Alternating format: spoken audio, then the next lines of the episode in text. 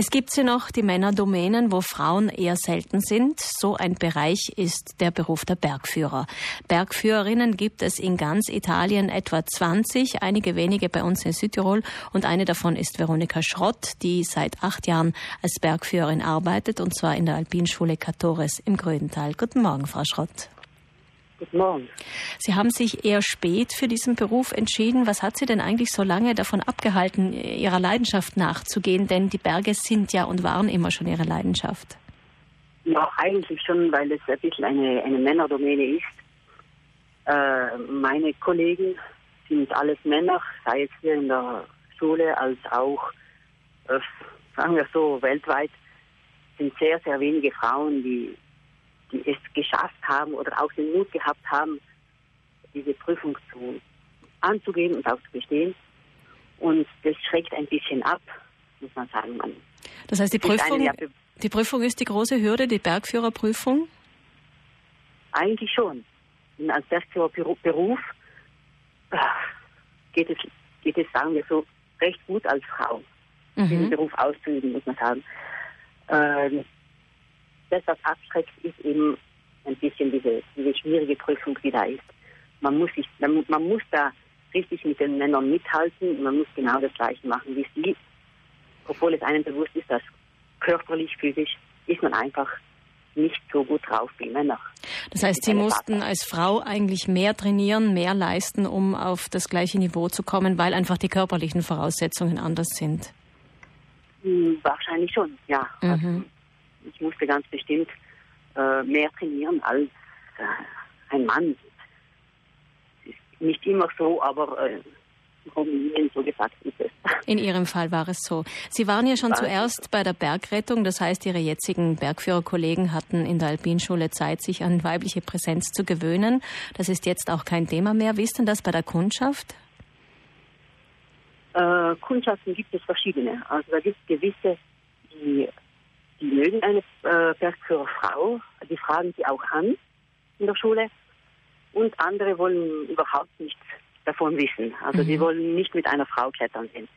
Das Weil, hat, hat, das Gründe wegen Sicherheit oder Beden welche Bedenken sind denn das?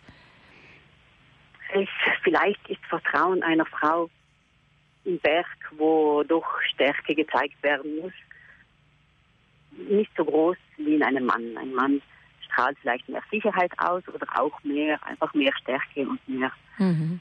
mehr Sicherheit den Leuten. Die Berge sind natürlich faszinierend für viele Menschen. Sie sind aber auch gefährlich. Die Statistik der Bergtoten jedes Jahr erzählt davon. Wenn man diesen Beruf ausübt, kommt man wahrscheinlich auch immer wieder an die Grenzen, oder, Frau Schrott? Äh, ja, man versucht, äh, so wenig Risiko wie möglich einzugehen, ganz bestimmt. Also äh, die, die Risikosituationen werden so weit äh, gehen, wie, wie es noch geht, weil man, also man ist jeden, jeden Tag in den Bergen und das heißt auch jeden Tag kann auch eine Gefahr lauern. Äh, das, das Extremste, das Sie persönlich bis jetzt erlebt haben?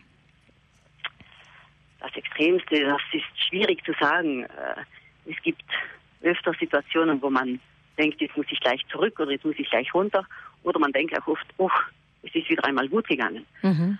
Zum Beispiel, äh, wenn man am Gipfel der Marmolata ist oder auch ein Stück im Abstieg und es äh, richtig anfängt, die, also die Karabiner fangen an zu klirren und man spürt, dass da Strom in der Luft ist, also dass da, da könnte bald ein Blitz einschlagen.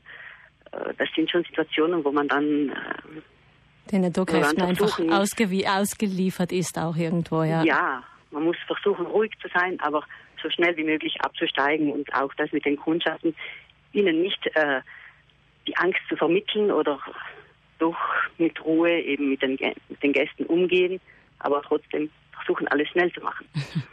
Heute ist äh, an diesem 11. Dezember der internationale Tag der Berge. In der EURAG wird über, die Weib wird über die weiblichen Berggeschichten diskutiert, aus Vergangenheit und Gegenwart unter dem Titel Berge lesen. Fühlen Sie sich eigentlich als Pionierin, Frau Schrott? als Pionierin kann ich nicht sagen, denn vor mir, es waren schon etliche Jahre vor mir Bergführerfrauen. Deswegen kann ich nicht sagen, ich bin eine Pionierin vielleicht in Gröden als Bergführerin, aber ansonsten bin ich nicht ganz ganz vorne. Aber doch eine der wenigen, muss man dazu sagen. Vielen Dank, Veronika Schrott, die Bergführerin von der Alpinschule Katores, wird heute Abend ab 18.30 Uhr in der Eurak mit dabei sein und von den täglichen Herausforderungen erzählen. Mit dabei übrigens auch Ingrid Rungaldier. Sie hat ein Buch geschrieben über die Frauen im Aufstieg und auch Hüttenchefin Roberta Silva von der Rotwandhütte wird mit dabei sein bei der Eurak bei der Veranstaltung Berge lesen. Dankeschön, Veronika Schrott. Alles Gute. Danke, wiederhören.